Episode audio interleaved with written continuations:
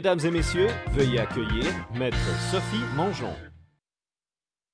Bonsoir, bienvenue au cinquième podcast à deux mètres. Ça a l'air de rien, mais ça va quand même assez vite. On a débuté l'aventure le 16 septembre et on a abordé des sujets plus qu'intéressants. La SAC, l'IVAC, l'amiante. Euh, la semaine passée, la vaccination. Euh, cette semaine, on attaque quelque chose d'autre qui s'appelle la Cour municipale. Pourquoi qu'on a décidé de faire un podcast sur la Cour municipale? Bien, pour deux raisons. Premièrement, c'est une cour qui est extrêmement méconnue. On ne sait pas quel genre de dossier qui est entendu là. On ne sait pas vraiment les délais. Euh, on ne comprend pas vraiment les rouages. Est-ce qu'on doit porter une toge? Est-ce qu'on doit être représenté par avocat? C'est quoi les délais? Alors, c'était la première question que moi-même, je voulais savoir. Et ensuite, j'ai fait un TikTok sur une contravention à la vapoteuse et ça a été un succès monstre sur la plateforme TikTok. Effectivement, c'est une petite vidéo que j'avais faite le 23 juin, qu'on va vous présenter un petit peu plus tard là, dans le podcast, euh, qui a été vue 96 000 fois. Euh, partagé 563 fois et 6340 j'aime. Donc, c'est clair qu'il y a de l'intérêt pour euh, de l'information, ce qui concerne la cour municipale, et c'est pour ça qu'on fait ça aujourd'hui. Alors, je vais vous faire un petit rappel des réseaux sociaux où vous pouvez nous suivre régulièrement parce qu'on est euh, sur plusieurs plateformes. On est donc sur TikTok, Maître Sophie Avocate. ça, vous le savez, euh, c'est euh, la raison pourquoi on fait les podcasts. Instagram, Facebook, LinkedIn, Twitter et évidemment la plateforme YouTube sur laquelle nous sommes actuellement.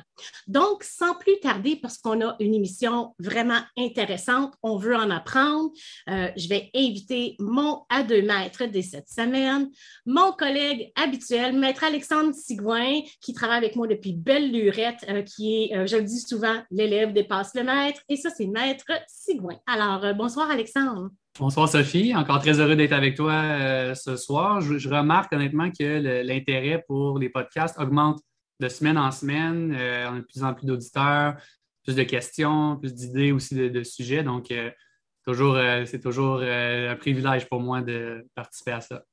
Donc, ce soir, déroulement euh, du podcast, un peu comme à l'habitude, on commence par euh, ce qu'on appelle les moyens préliminaires. Donc, euh, on va traiter de sujets d'actualité qui ont retenu notre, attention.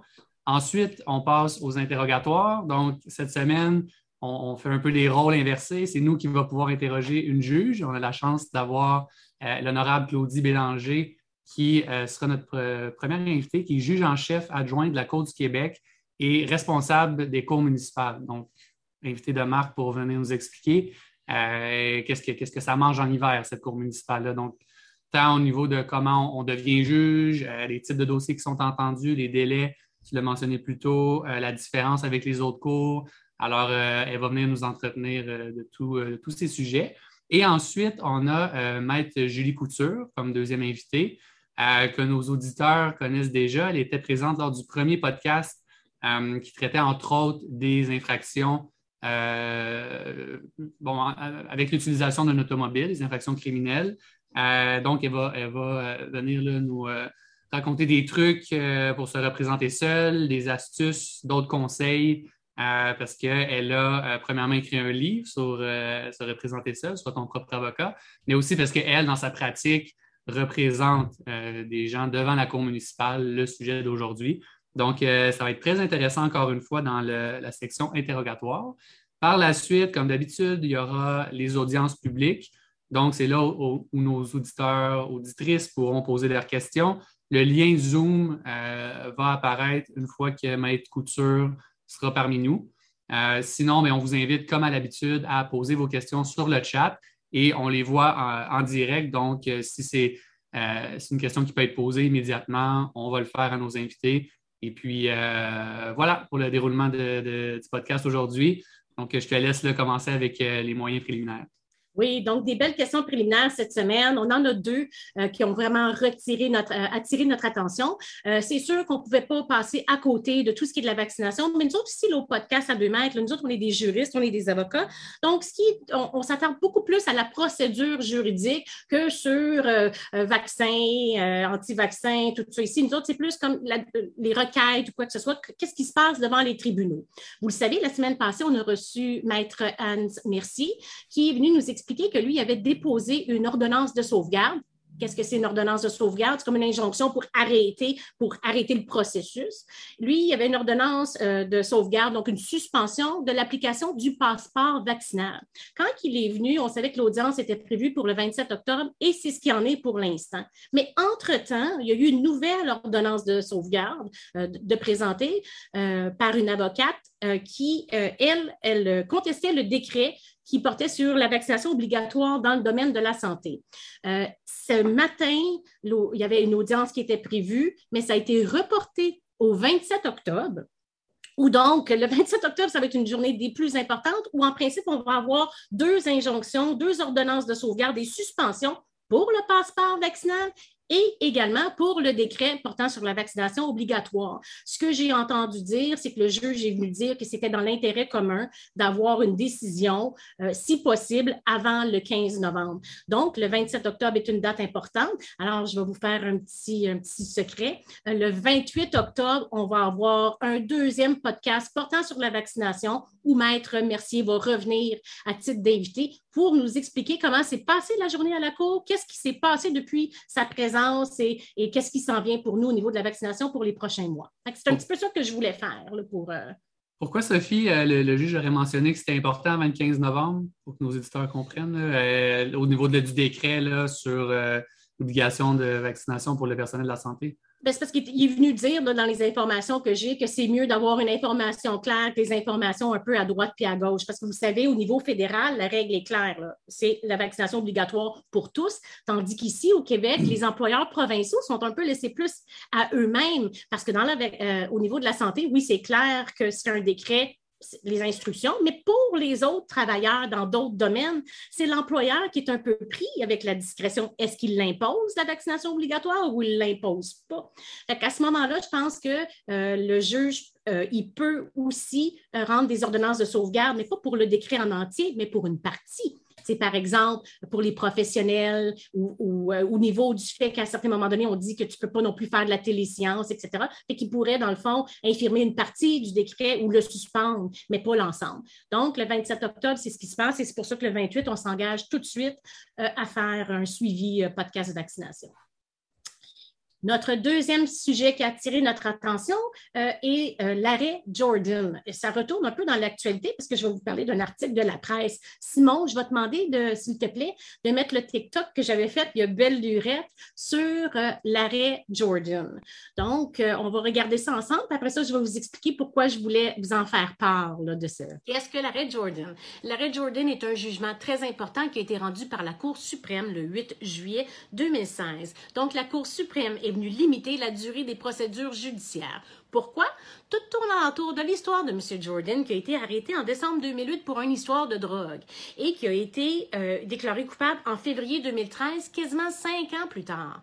La Cour suprême est venue invalider la condamnation de M. Jordan, disant que le délai de 49 mois entre le dépôt des accusations et le procès était beaucoup trop long et ne respectait pas les droits de la Charte des droits et libertés qui dit qu'un inculpé a le droit d'être jugé dans un délai raisonnable. Alors, depuis ce temps, il y a eu des plafonds qui ont été fixé, soit de 18 mois pour les cours euh, provinciaux et de 30 mois pour les cours supérieurs. Alors, en espérant que la justice soit plus accessible et beaucoup plus rapide.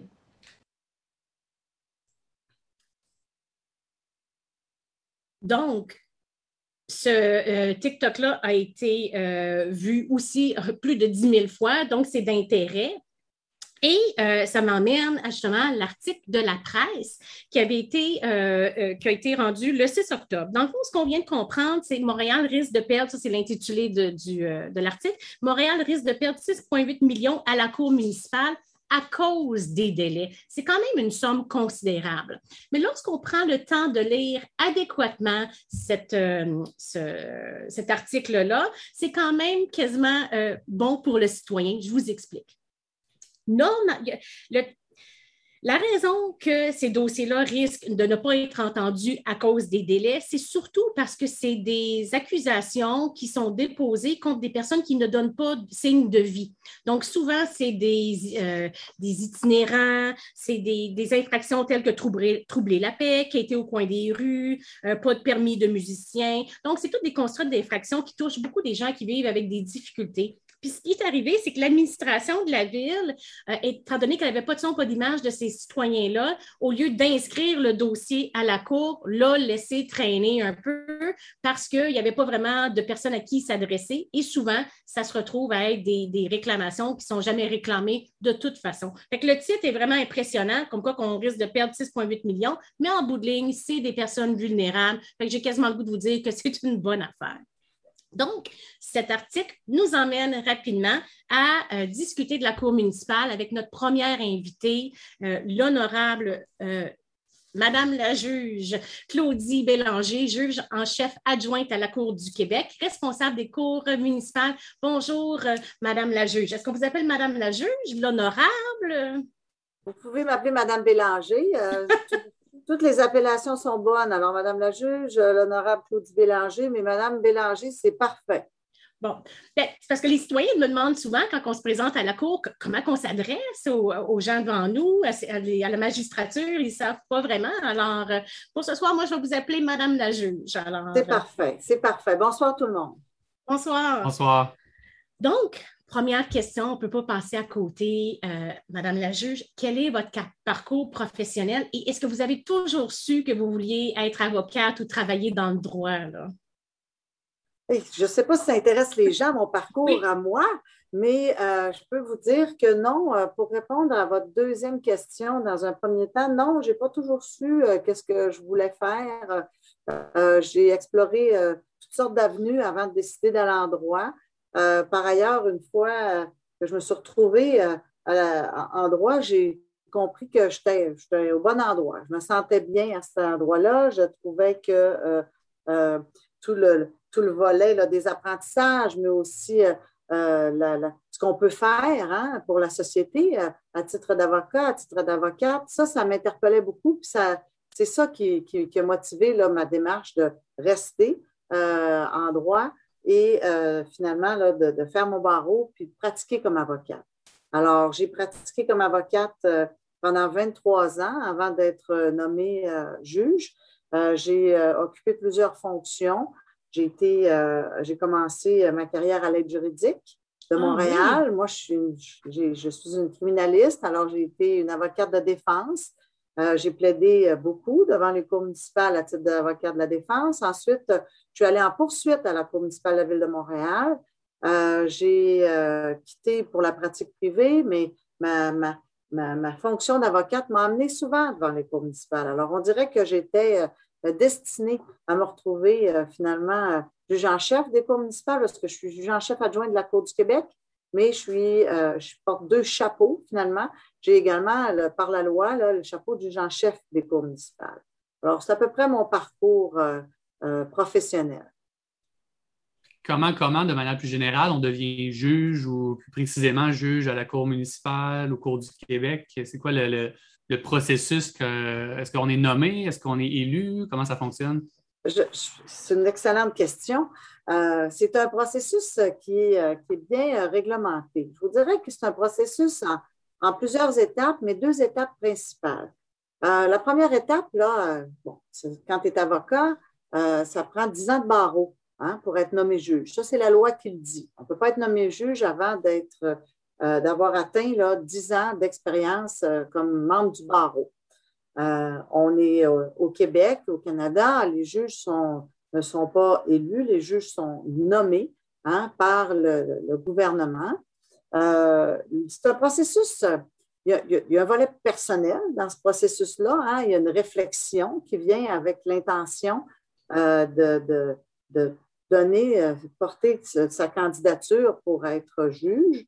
Alors, il y a toute une réflexion, il y a tout, euh, euh, au-delà du bagage euh, professionnel, personnel, au-delà de ses connaissances, il faut aussi se questionner parce que c'est une, une, fonction là, qui n'est pas une tâche facile, on ne s'improvise pas juge, et il faut avoir un intérêt véritable de se mettre au service des justiciables, parce que c'est ça la fonction. Puis en plus, faut que vous, euh, vous devez faire des sacrifices qui sont personnels. Euh, dans le fond, vous devez euh, utiliser de la discrétion, vous ne pouvez pas sur les réseaux sociaux, il y a beaucoup de limites à votre opinion. Donc, vous devenez, dans le fond, un, justicier de la cour. C'est comme si vous perdez un peu votre individualité et on ne perd pas notre individualité, mais il y a des obligations euh, qui imposent la fonction. Hein? Comme juge, puis là, je vous donne un exemple, mais il y en a plusieurs. Comme juge, ben, on se doit, hein, de, euh, le tribunal doit toujours être impartial. Alors, euh, les juges ne peuvent pas donner leur opinion sur la place publique, ne peuvent pas donner leur opinion sur des événements qui se passent dans l'actualité, ils ne peuvent pas commenter des décisions. Les juges parlent par leur jugement par leur décision. Hein? C'est comme ça qu'on le dit. Alors, c'est juste un exemple, mais effectivement, il y a une certaine réserve, il y a euh, une, façon euh, différente euh, de vivre et de servir les justiciables. Je vous dirais que la deuxième étape, pour, si vous me permettez, là, pour accéder à la magistrature, c'est une étape qui est un petit peu plus organisée, c'est-à-dire qu'il faut poser sa, candidature. Il faut hein, appliquer, en guillemets, pour être juge. Avant 1979, il n'y avait aucune autre procédure spécifique que d'appliquer euh, pour être juge. Euh, depuis janvier 2012, entre 1979 et 2012, il y a eu un paquet euh, de, démarches qui ont été entreprises pour, je dirais, rassurer les citoyens sur la, compétence des juges en lien avec leur nomination. pas besoin d'aller en détail, mais il y en a certains qui se rappellent peut-être de la commission Bastarache, Hein, qui a été déclenché en lien avec le processus de nomination des juges. Alors, depuis janvier 2012, euh, les candidats, les candidates intéressées doivent remplir un questionnaire. Ils doivent, euh, c'est un questionnaire détaillé qui, les fait mieux connaître hein, aux membres du comité de sélection. Ils doivent également. Euh, Pardon, Madame la juge, le comité de sélection, c'est qui, par exemple? Alors, le comité de sélection est composé de cinq personnes euh, dont deux personnes qui proviennent du public. Alors, euh, ça, rend, hein, ça, ça, ça, rend ça plus accessible également. Et comme je vous disais, ben, il y a un questionnaire détaillé, il y a un processus d'entrevue et euh, devant ce comité-là, là, qui inclut des représentants du public. Le, comité va évaluer les candidats, ils vont évaluer l'intégrité, les connaissances, l'expérience générale, euh, les connaissances dans la matière où le juge va être appelé à siéger, évidemment. Ils vont, euh, ce comité-là va évaluer la pondération, la qualité d'expression euh, des, personnes qui, pourraient être appelées à être nommées juges. Alors, vous voyez, c'est un processus assez complexe. On, on, évalue la motivation des gens, on évalue les raisons pourquoi ils veulent être nommés juges, on évalue leur conception de la fonction, euh, puis, quelque chose d'intéressant aussi, euh, que je pense qui, est important de, dire, c'est qu'on évalue les expériences humaines euh, ah des candidats. On évalue leurs expériences sociales, communautaires, autant qu'on évalue leur expérience professionnelle.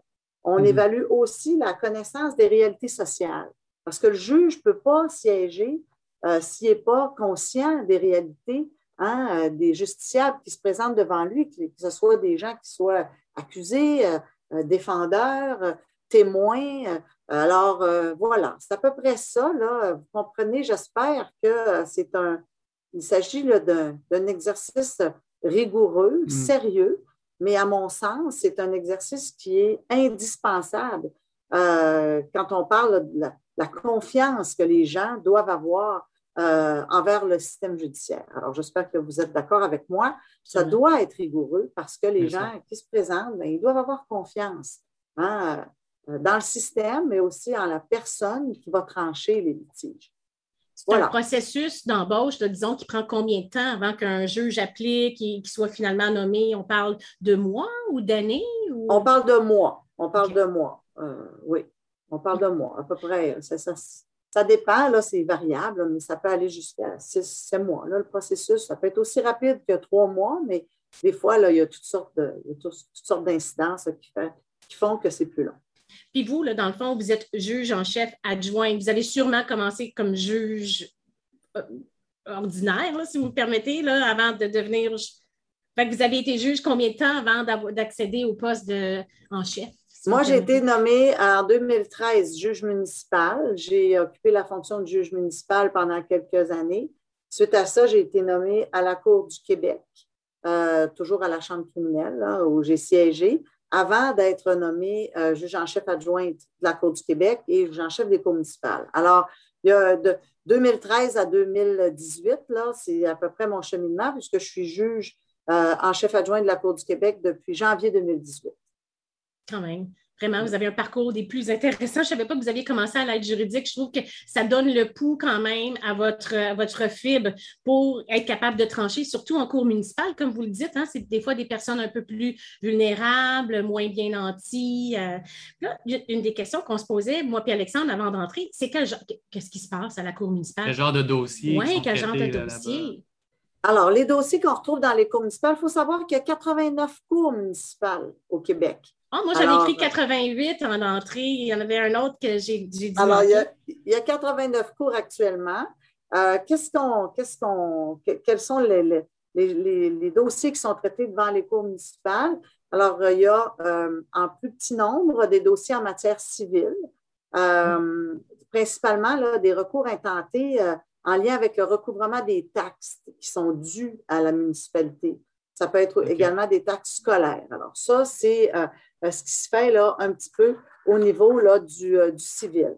Euh, il y a 16 cours municipales qui exercent en matière criminelle.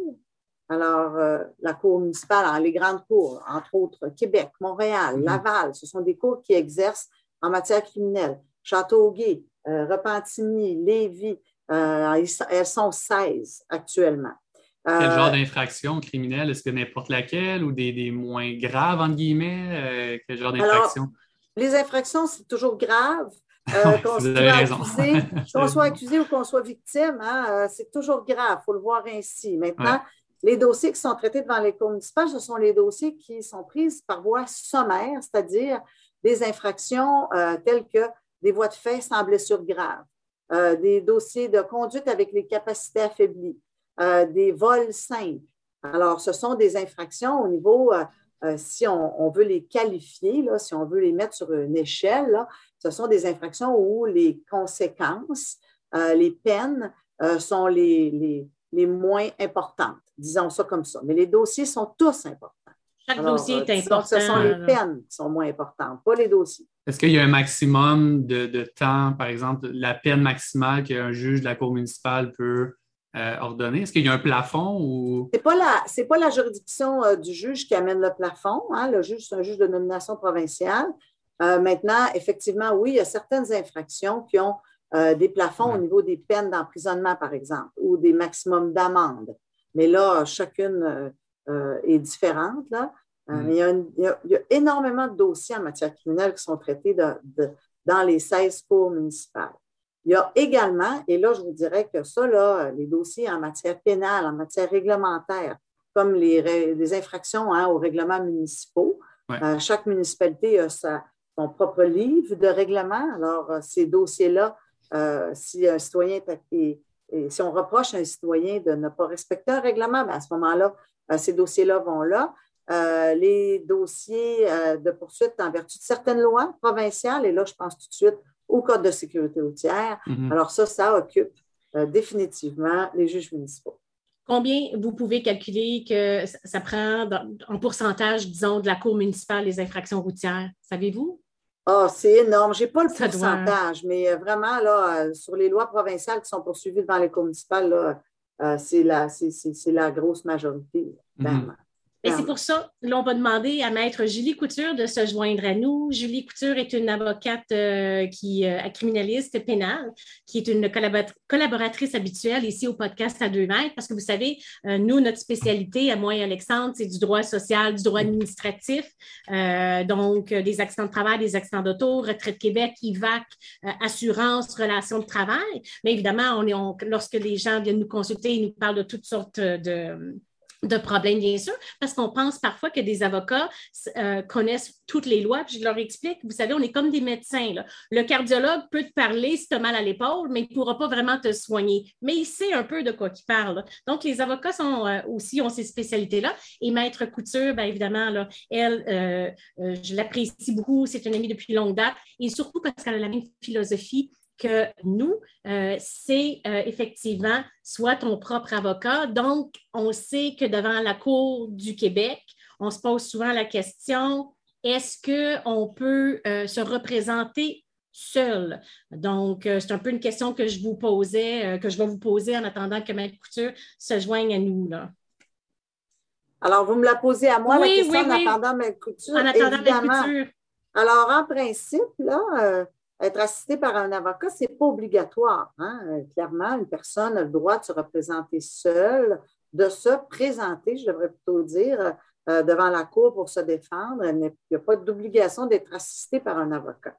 Cela dit, euh, je, le répète souvent, le processus, là, ça peut être complexe pour quelqu'un qui n'aurait pas de connaissances en droit ou qui en aurait peu. Euh, certaines personnes, pour euh, certains dossiers, euh, peuvent bénéficier des services d'un avocat gratuit. hein. On revient à parler de l'aide juridique. Euh, évidemment, moi, ce que je dirais, là, c'est qu'il n'y a, pas de- il y a pas de règle. Euh, par ailleurs, il y a certains dossiers, même dans les cours municipales, qui ont des conséquences euh, graves, des Mhm. conséquences importantes. On parle en matière pénale, dépendamment, là, une condamnation pourrait amener euh, la perte du permis de conduire. Euh, bonsoir, euh, Maître Couture. Alors, la perte du permis de conduire, si quelqu'un a besoin de son véhicule pour aller travailler, aller chercher les enfants à la garderie, alors ça, c'est des conséquences qui sont importantes.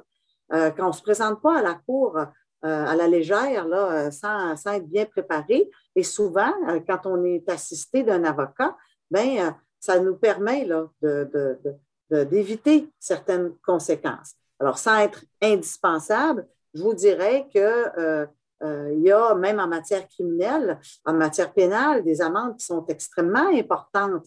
Alors, il y a des saisies également dans les cours municipales. Euh, De saisie alors, de, de voitures, de maisons? Oui, ben c'est oui, pour des taxes municipales, par exemple, on va saisir effectivement une maison pour taxes impayées. Ben, c'est ça. Fait que moi, c'est pour ça que je dis que c'est une, c'est une décision qui est extrêmement euh, personnelle. Je ne peux pas dire aux gens quoi faire, mais il faut que cette décision-là se prenne en évaluant euh, les, les répercussions là, dans l'hypothèse où euh, ça ne se passe pas euh, comme on le souhaiterait. Alors, euh, voilà. Maître Couture, vous, justement, on va vous représenter à nos auditeurs. Dans le fond, vous êtes avocate depuis plus de 20 ans? 18 ans, ouais. Ah, c'est proche. Puis, votre spécialité, c'est criminel et pénal. Fait que vous, dans le fond, euh, les cours, euh, on dit-tu les cours, les cours municipaux ou on dit les cours municipales? Les cours Municipal. municipales. Municipal, oui, tout à Municipales. fait. Donc, On vous dit les la- juges municipaux. Les juges municipaux, c'est ça. Donc, vous avez l'habitude de vous présenter devant les cours municipales. Donc, Maître Couture, quel genre de dossier que vous avez, vous, devant vous, qui vous emmène à aller à la cour municipale? Oui, ben d'abord, bonjour à tous. Bonjour, Madame la juge. Je suis contente d'être avec vous ce soir. Plusieurs dossiers, hein, on parle de pénal. C'est tout ce qui touche les points d'inaptitude. Les gens nous consultent pour ne pas perdre leurs points d'inaptitude, conserver leur permis de conduire.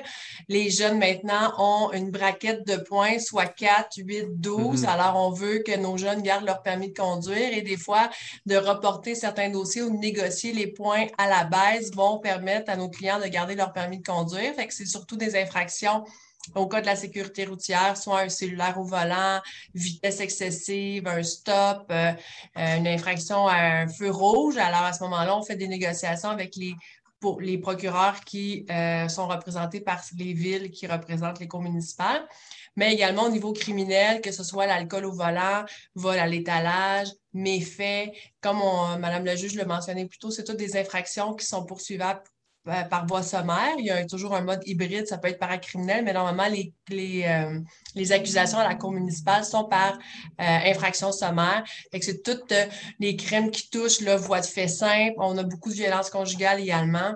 Fait que c'est des crimes qui sont, sans dire moins graves, là, mais moins, euh, moins lourds là, au niveau là, des conséquences.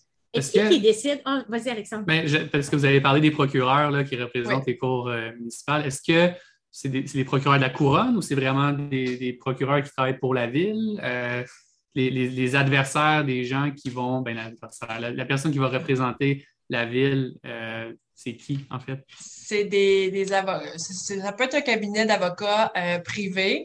Qui représente la municipalité, qui a un contrat avec la ville et lui va être poursuivant pour la ville. Par exemple, ici à Mirabel, où j'ai mon bureau, il y a des procureurs en pratique privée qui agissent, par exemple, comme en droit civil, mais qui vont agir comme procureurs poursuivants à la ville de Mirabel, par exemple. Mais à Montréal, il y a un contentieux d'avocats euh, salariés et euh, qui occupent la fonction là, de, de représentants. C'est dans le fond, ils font partie également, ils ont les mêmes euh, règles que, que les, procureurs là, ou directeurs des poursuites criminelles et pénales. Vous parliez de mêmes formations sont soumis ah euh, euh, aux mêmes directives que les, les, représentants du DPCP. Alors, oui, ce sont des, ils ne ils font pas tous partie de contentieux, mais ils sont tous soumis aux mêmes règles que les poursuivants là, au niveau provincial.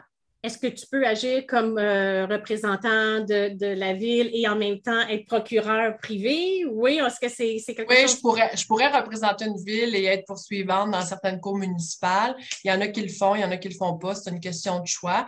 Mais il y a plusieurs avocats en défense qui agissent comme procureurs dans certaines villes. C'est plutôt rare maintenant. Les villes essaient d'avoir leur équipe de plus en plus, mais euh, il y a encore des avocats de défense qui agissent comme poursuivants dans certaines cours municipales.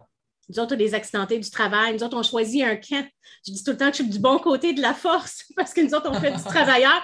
Tu ne peux pas faire, en, en, principe, dans notre droit administratif, ça se fait, mais quelque part, quand tu fais du droit administratif, tu choisis de faire du travailleur ou de l'employeur parce qu'à certains moments donnés, ça devient un peu euh, contradictoire. Question de conflit d'intérêt aussi, là, dans plusieurs cas.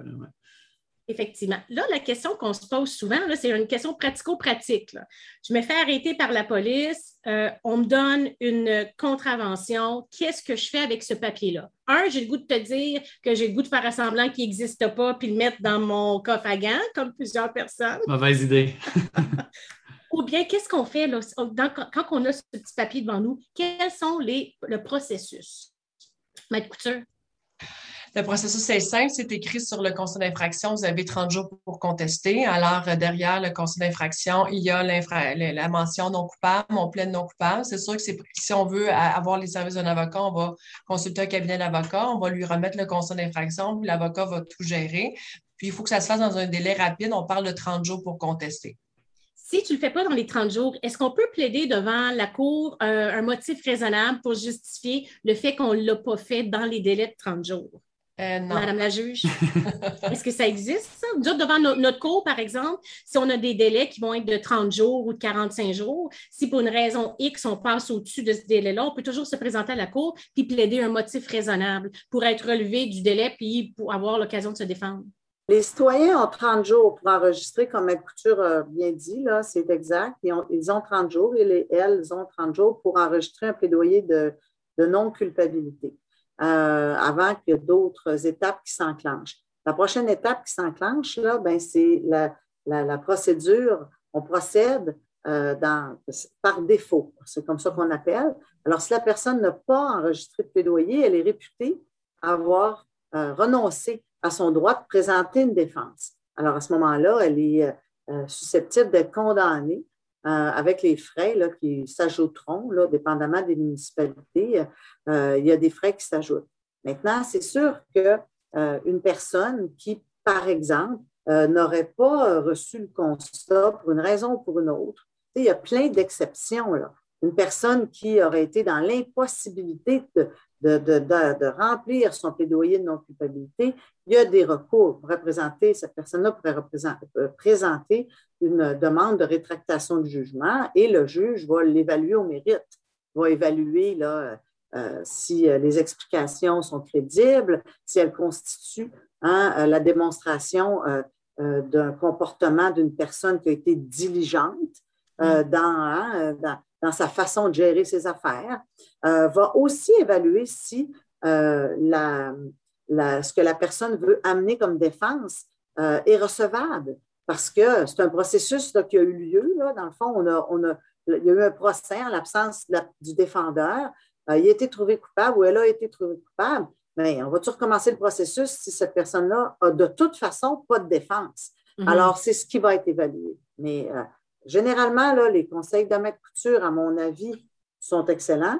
C'est 30 jours, puis essayez de ne pas compliquer le processus de la personne qui se retrouve euh, à, vouloir contester une contravention, ça commence mieux quand on enregistre le plaidoyer dans le délai prescrit par la loi.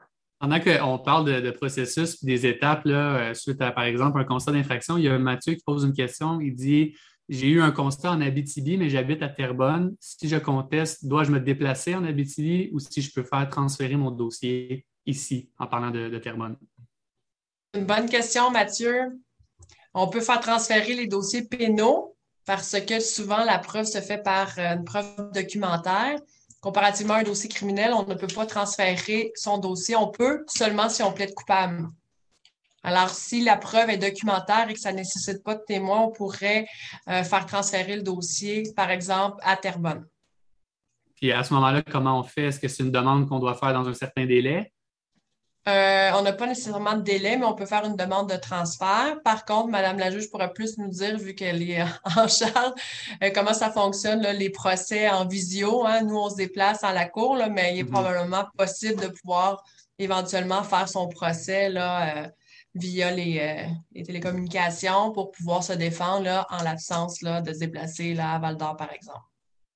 C'est certain qu'il y a plusieurs façons de procéder. Maintenant, c'est la comme vous l'avez bien dit, là, la personne euh, devrait communiquer avec euh, hein, la municipalité, le bureau des procureurs ou l'avocat qui représente la municipalité pour voir qu'est-ce qui peut être fait. Il y a mhm. beaucoup de choses qui peuvent être faites, mais ça prend le consentement du poursuivant parce que techniquement, la juridiction euh, hein, territoriale existe, puis une infraction qui a été commise sur un territoire donné, ben, le procès techniquement devrait avoir lieu à cet endroit-là. voilà. On nous parle souvent des frais. Parce que des fois, l'infraction de base est quasiment minime. J'ai une copine à moi qui était euh, dans un parc euh, qui avait un chien. Elle a eu une amende à peu près, je pense, de 105 Et là, se rajoutaient les frais, etc. Elle n'était pas d'accord, les, changements de, plaidoyer en cours de route, etc. Puis là, tu, te retrouves à te dire, bien, les frais sont quasiment rendus aussi grands que l'infraction du départ. Donc, quand on conteste, on a notre montant du départ, qu'est-ce qu'on risque d'aller plus loin et de contester, à part perdre notre journée, évidemment, pour se présenter. Ça, c'est déjà à prendre en considération. Mais les frais supplémentaires qui pourraient euh, avoir, c'est quoi environ? Je vais laisser ma couture répondre. Euh, ça évolue.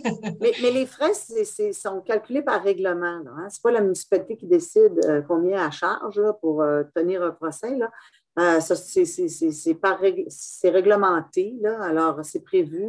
Chaque étape du processus euh, est, prévue, puis il y a des montants, peut-être que couture pourrait y aller. Moi, je ne commenterai pas les frais, là, mais euh, il y a des frais qui sont imposés, puis dépendamment des, il y a des juges dans leur discrétion judiciaire qui peuvent décider d'imposer ou non les frais, mais il y en a certains qui sont mandatoires et euh, euh, qui, font partie du processus. Ma couture, dans le fond, vous, ce que vous voyez comme ben, c'est sûr que les frais évoluent. Je n'ai pas la, réglementation à jour, mais on parle à peu près de 100 dollars pour faire un procès. Alors, si on est trouvé coupable après un procès, on a nécessairement les frais de procès. Euh, changement de plaidoyer, c'est dans le temps, c'est 25 dollars. C'est peut-être rendu à 33 ou à 28. Ça augmente à chaque année ou à peu près. Mais grosso modo, là, si on fait une entente avec le poursuivant, c'est sûr que la, la, ville a intérêt à aller chercher le plus d'argent possible. c'est sûr que des fois, les frais peuvent monter à 430 dollars assez, assez rapidement c'est important. Ça, va aussi avec le nombre de demandes de remise qu'il y a eu. Fait que, c'est pas nécessairement chaque cas, là. Euh, c'est tous les frais, comme Mme la l'a dit, au niveau des règlements, mais ça monte très vite. si on fait un procès, on a tu sais, il y a eu des demandes de remise.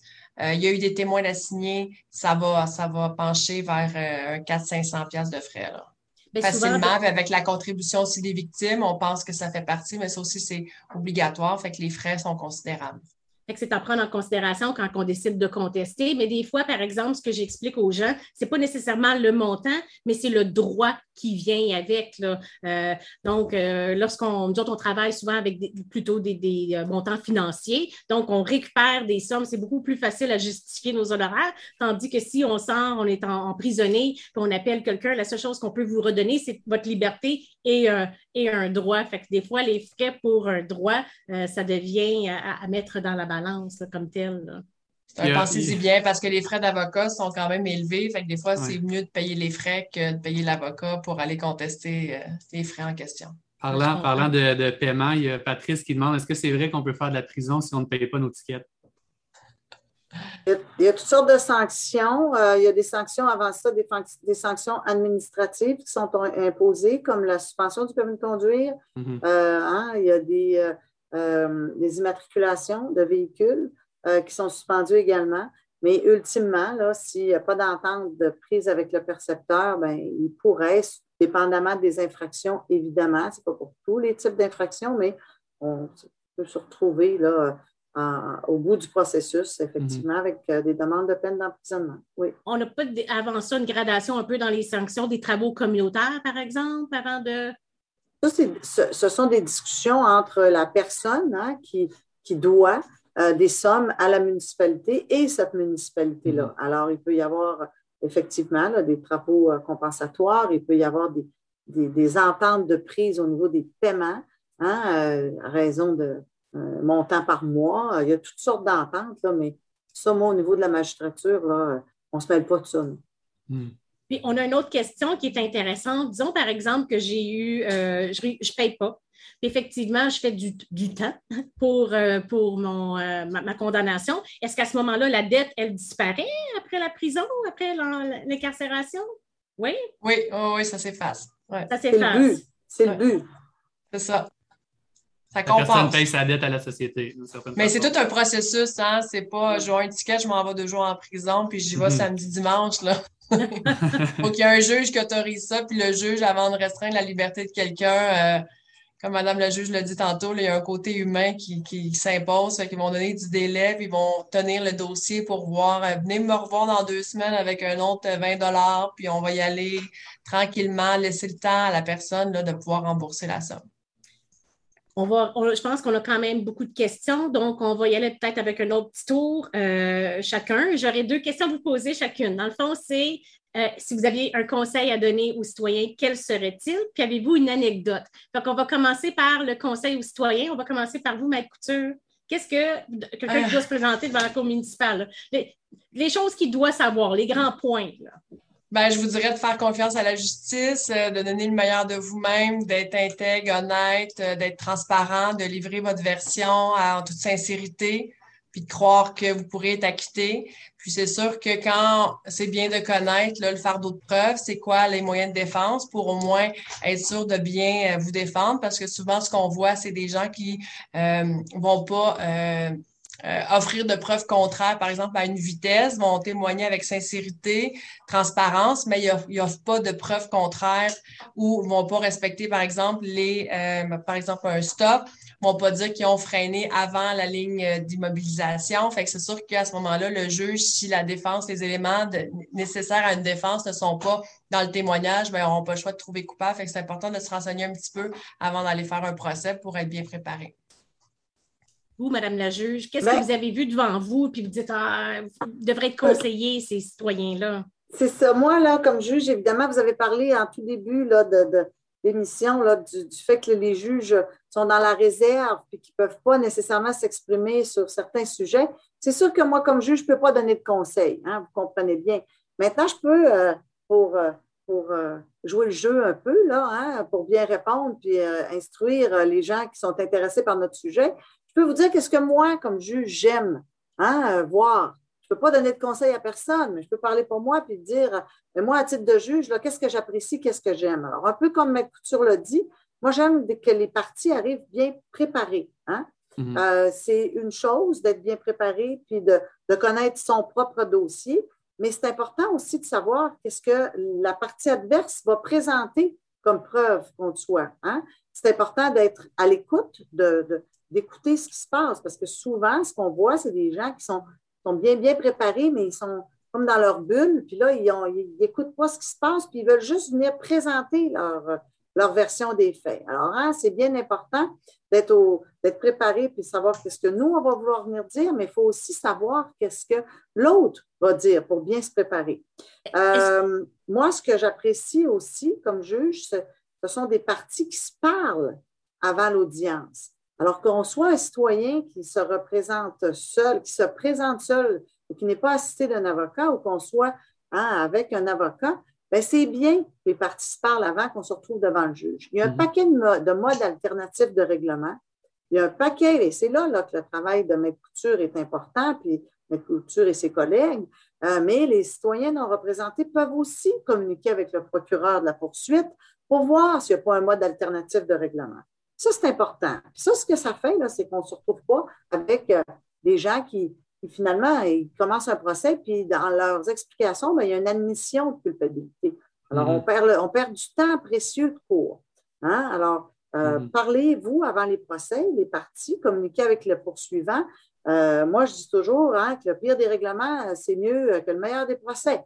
Alors, discutez, regardez si vous, êtes, vous avez des, des positions qui sont irréconciliables, mais regardez s'il n'y a pas moyen de faire des admissions sur certaines choses pour pas qu'on soit obligé de faire la preuve d'un paquet d'évidence. Là, je suis propriétaire de ce véhicule-là. Ben oui, ce n'est pas contesté. Bon, ben, on va, si on se parle avant, on va arriver à, accélérer et à maximiser l'efficacité du processus. Ça, c'est des petits exemples que je voulais vous donner. Dernière affaire, ben, il faut respecter les règles. Hein. On est devant un tribunal. On n'est pas, euh, on n'est pas n'importe où. On est devant un tribunal. Alors, se vêtir convenablement. On s'habille pas pour aller à la plage comme on s'habille pour aller au tribunal. Euh, on s'exprime le plus simplement possible. Tu tout à l'heure, le Maître Mongeon, vous disiez euh, comment je vous appelle? Est-ce que je vous appelle Madame le juge, l'honorable, votre seigneurie? Ben, hey, Madame, Monsieur le juge, c'est bien correct, ça. Monsieur, maître, Monsieur le procureur, maître X, Hein? On y va, on reste dans la simplicité si on veut bien se comprendre, parce que souvent les gens, ils sont nerveux, ils veulent bien faire. Puis ils s'enfargent dans, hein, dans toute les, la façon de dire les choses. Ce n'est pas nécessaire. Respecter les parties, respecter le juge, respecter euh, l'avocat, être ponctuel. Hein? Arriver à l'heure.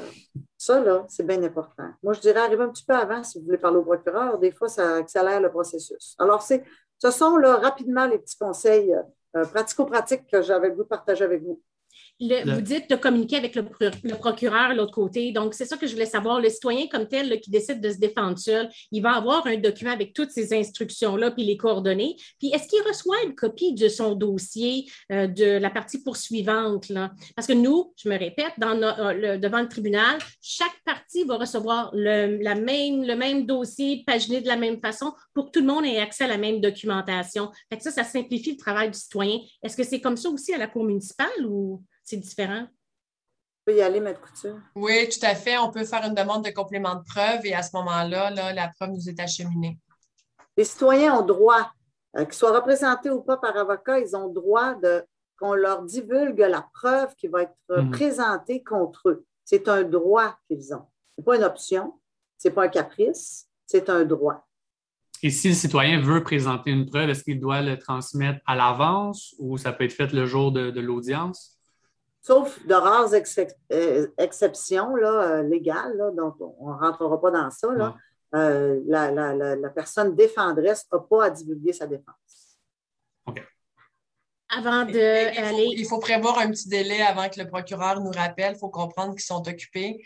Puis ils sont souvent à la cour, fait qu'ils ne peuvent pas être à la cour et au téléphone en même temps. À la fin de journée, ils ne vont pas retourner leur appel parce qu'ils doivent quitter. Le lendemain, ils sont dans des salles de cours. Alors, il faut, faut, se prendre un petit peu d'avance. Puis maintenant, on peut communiquer avec eux par courriel. Mm-hmm. Sur le site du barreau du Québec, là, vous pouvez, avec le nom du procureur, trouver son courriel et y envoyer un petit courriel. Euh, question avant qu'on ait la, période de questions. Je voulais savoir, avez-vous une anecdote à nous raconter? Euh, on va commencer par euh, vous, Maître Couture. justement, à la Cour municipale. Justement, à la Cour, on s'en en discutait plus tôt. Là, j'étais à la Cour municipale de Montréal. Je faisais un procès pour garde et contrôle. Mon client, c'est un client actif. ça faisait quelques fois que je le représentais. Puis, il s'en sortait quand même toujours bien. Puis, cette fois-là, il n'était pas chanceux. Il s'était fait arrêter pour une garde et contrôle, mais côté passager. Fait que les policiers présumaient qu'à un moment donné, il aurait pris le contrôle du véhicule. Fait que même s'il était passager, il était en, possible garde contrôle. Puis dans ses poches, il y avait un petit joint de pote. Fait qu'on fait le procès, puis lui vient dire qu'il avait aucunement l'intention de prendre son véhicule, puis que c'était là, il était passager, il connaît ses droits, il s'est souvent fait arrêter. Puis c'est clair que pour lui, il n'avait pas l'intention de conduire. C'était vraiment, euh, je m'assois dans mon auto, puis j'attends euh, de trouver un plan B. Et là, la procureure de la couronne lui pose euh, Avez-vous consommé Puis là, il se fait arrêter pour garder contrôle passager, mais il se fait aussi arrêter pour possession du fameux petit joint dans ses poches. Puis il y avait tout un style, tu sais, un style euh, Jerry Boulet, tu sais. Fait que là, la procureure, elle pose très sérieusement Avez-vous pris de la drogue cette soirée-là? Ben non, ils me l'ont saisi. fait qu'ils ne l'avaient pas fumé parce qu'ils l'avaient saisi.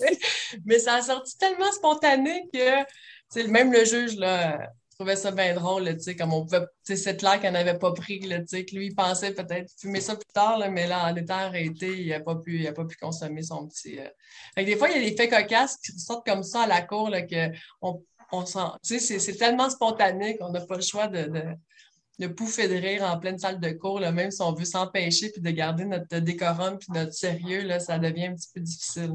Il a-t-il été acquitté? Il a été acquitté. dans sa sincérité, il a été acquitté, ouais. Ça, c'est avant l'arrêt Boudreau et tout ça. C'est dans les premiers temps de, la, garde des contrôles. Ah, ça fait un petit bout, hein?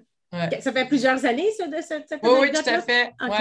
Est-ce que c'était légal à ce moment-là, la, marijuana? Non. Euh, non, non, non, non. C'était encore euh, illégal à ce moment-là. Vous, Madame la juge, est-ce que vous avez une anecdote à nous raconter? Moi, je, je, je je ne vous raconterai pas d'anecdote. Maintenant, je peux vous dire, je veux juste rappeler aux gens qui, s'intéressent à notre sujet que euh, les audiences sont publiques. Alors, euh, si vous avez le goût d'aller voir ce qui se passe, peut-être mm-hmm. que là, vous serez témoin d'anecdotes, mais euh, si vous avez le goût, vous pouvez aller vous asseoir dans une salle d'audience, dans une cour municipale, et vous allez regarder là, comment les dossiers sont traités, comment ça se passe. Quand je vous disais tantôt que c'est important de bien écouter, sans que ce soit une anecdote, je vous dirais que ce n'est pas rare qu'un juge va euh, acquitter hein, un défendeur euh, à la suite d'un procès et que le défendeur va dire euh, ben, Je vous remercie, c'est où que je paye? Alors là, comme juge, on se dit, bon, ou bien je me suis bien mal exprimé puis je ne me suis pas fait comprendre, ou bien cet individu-là, ben, il n'a pas bien écouté. Alors, quand je vous dis, il hein, faut essayer de, euh, laisser tomber un peu la nervosité, puis euh, euh, d'être à l'écoute, puis de rester concentré sur ce qui se passe, bien ça, c'est pas, pas rare qu'on entende ça. Bon, ben c'était vraiment intéressant. Là, on va prendre une petite pause de deux minutes. On va écouter deux petites capsules TikTok que j'avais faites sur, si je ne me trompe pas, sur la vapoteuse dont j'ai discuté avec vous, puis aussi sur le permis restreint. On revient, on a deux, trois questions, puis ça va être notre soirée. Fait qu'à deux, trois minutes, on revient.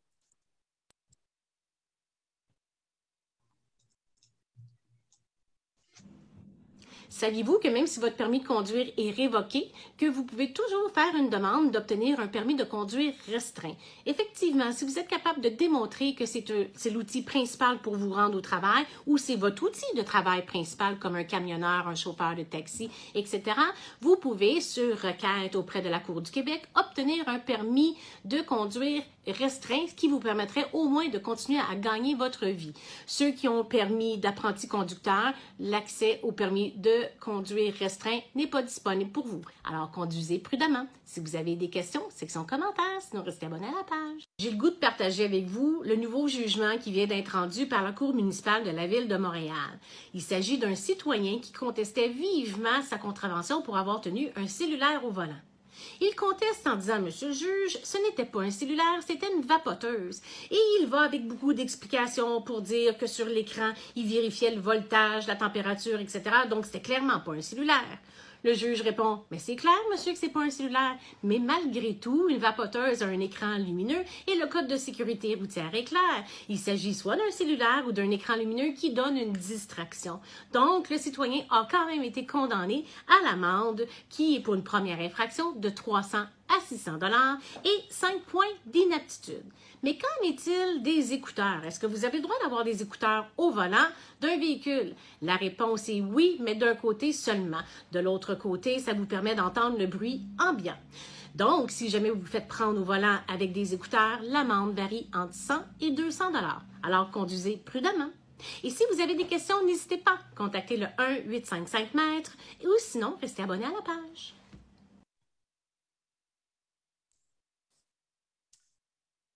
Donc, rebonsoir à tous et à toutes. J'ai quelques questions déjà là, sur le chat, Sophie, si tu me permets. Euh, il y a Stacy. On est dans les audiences publiques, donc la dernière, euh, section du podcast. quelques questions. Alors, quels sont les points qui peuvent justifier qu'un dossier d'alcool au volant soit en attente d'une décision du procureur? Je ne sais pas si la question est claire euh, pour vous, Maître Couture, Madame la juge. Je peux y aller, Madame la juge, si vous me permettez. Ben, dans le fond, c'est quand on se fait arrêter par les policiers, les policiers vont soumettre le dossier à un procureur de la couronne qui va porter des accusations. Généralement, on a une promesse de comparaître. Euh, si c'est un accident puis il y a des prises de sang, ça peut prendre généralement un délai d'à peu près six, je vais dire jusqu'à 8 peut-être, pour obtenir les résultats de l'analyse sanguine. Alors là, à ce moment-là, il n'y a pas d'accusation de portée. L'accusation peut arriver beaucoup plus tard. Pour une infraction sommaire, comme on parlait avec les cours municipales, c'est dans un délai de 12 mois. Donc, généralement, on peut avoir des nouvelles de la Cour là, avant 12 mois.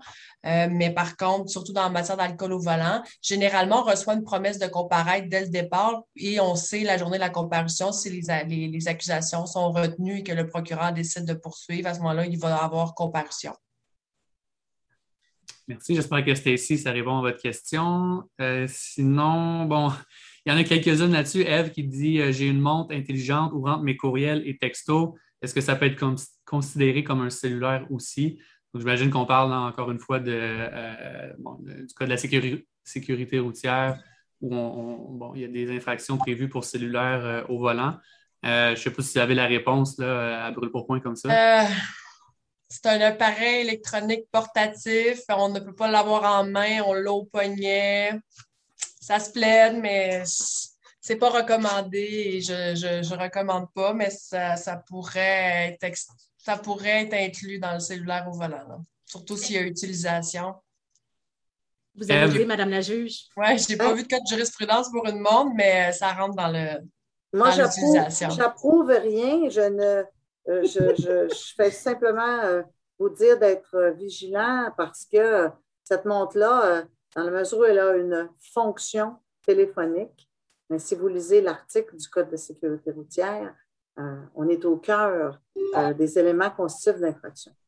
Et Eve, euh, juste pour ton information, l'article, c'est l'article 443.1 du Code de la sécurité routière. Donc, tu peux aller le consulter, puis tu vas avoir tous les détails il a été modifié justement le 30 juin. J'ai le jugement justement de la vapoteuse devant moi là, qui avait fait vraiment fureur. Et on voyait que ça a été euh, modifié le 30 juin 2018, où je pense que la modification, c'était avant juste téléphone cellulaire. Là, maintenant, on dit tout appareil portatif qui peut transmettre ou recevoir des informations ou peut être utilisé à des fins de divertissement. Euh, ou de faire d'un usage, d'un écran d'affichage. Donc, mhm. je pense que c'est de la modification où on précisait l'appareil portatif euh, pour transmettre ou recevoir des informations. en utilisant l'analogie de la vapoteuse puis euh, de cet article-là, je pense qu'effectivement, la montre, euh, elle pourrait facilement rentrer dans la catégorie de cet article-là. Montre, GPS, etc. On avait une autre iPad. question. mais là, si tu regardes ton iPad.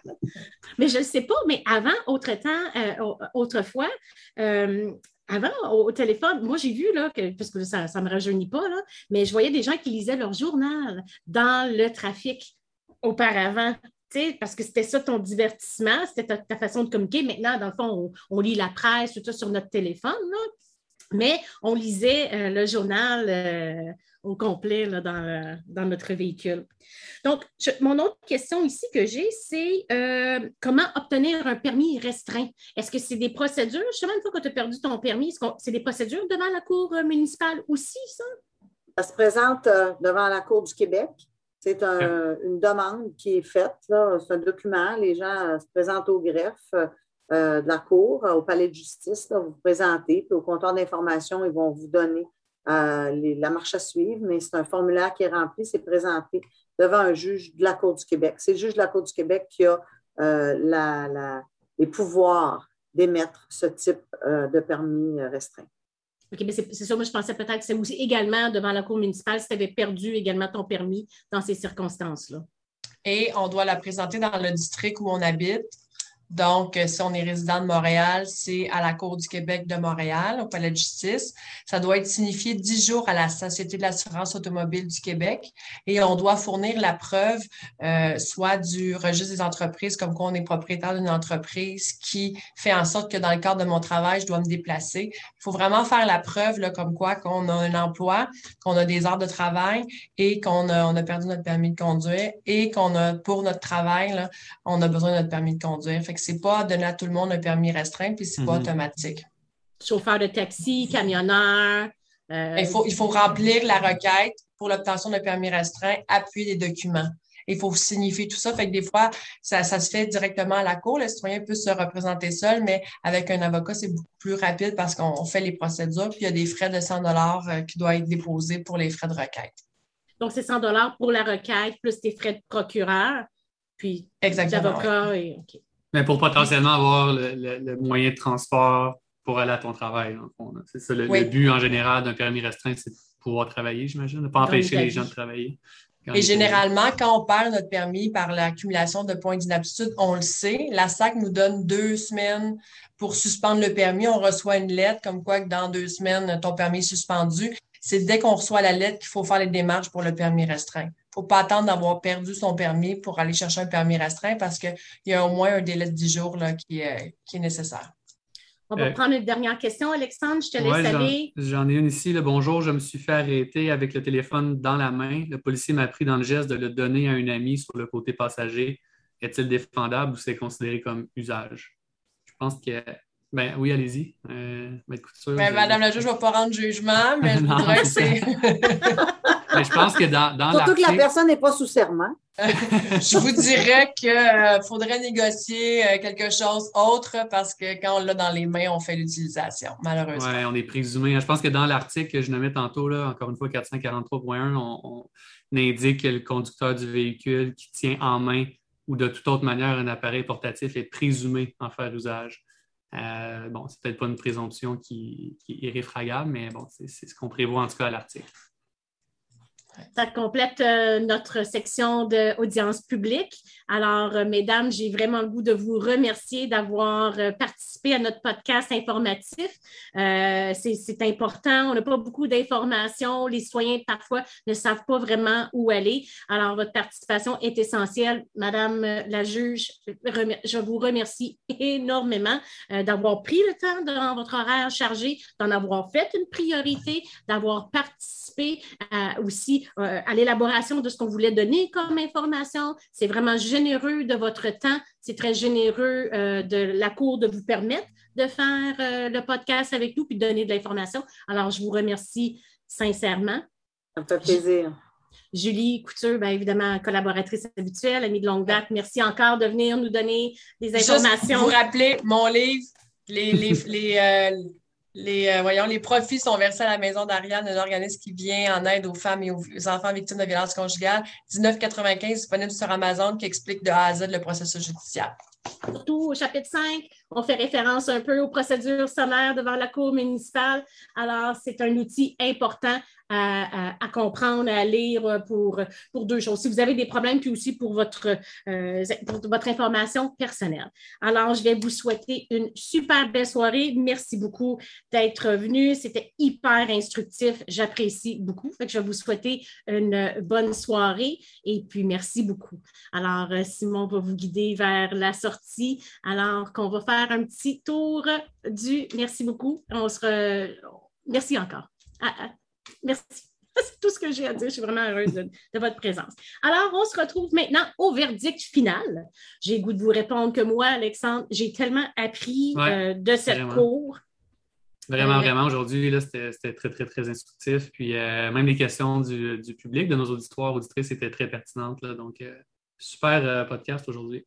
Oui, moi aussi, je trouvais ça bien intéressant. Et surtout, c'est quelque chose qu'on ne connaît pas vraiment euh, dans notre quotidien, la cour municipale, euh, ce qu'on entend là-bas, comment se défendre. Je ne savais pas, moi, par exemple, qu'on pouvait avoir un représentant euh, un avocat civil qui pouvait aussi faire de la représentation de la ville. Alors, euh, vraiment, puis les délais, tout ça, c'est 30 jours. Je pensais qu'on avait plus de disponibilité, en tout cas, plus de possibilités de plaider un motif raisonnable. Disons, si on est en retard d'une quarantaine de jours, je constate plutôt que c'est plus difficile. Alors, l'importance d'être hyper, hyper, hyper euh, diligent dans vos procédures. Je dis tout le temps, nul n'est censé ignorer la loi puis un rendez-vous, un petit rendez-vous avec un avocat pour avoir l'information de base. Puis comme Maître Couture elle disait, un peu de vocabulaire pour vous présenter à la cour pour présenter une défense. Parce que juste dire Hey, je ne l'ai pas faite ou je n'ai pas vu, c'est sûr que vous allez être euh, condamné. Là.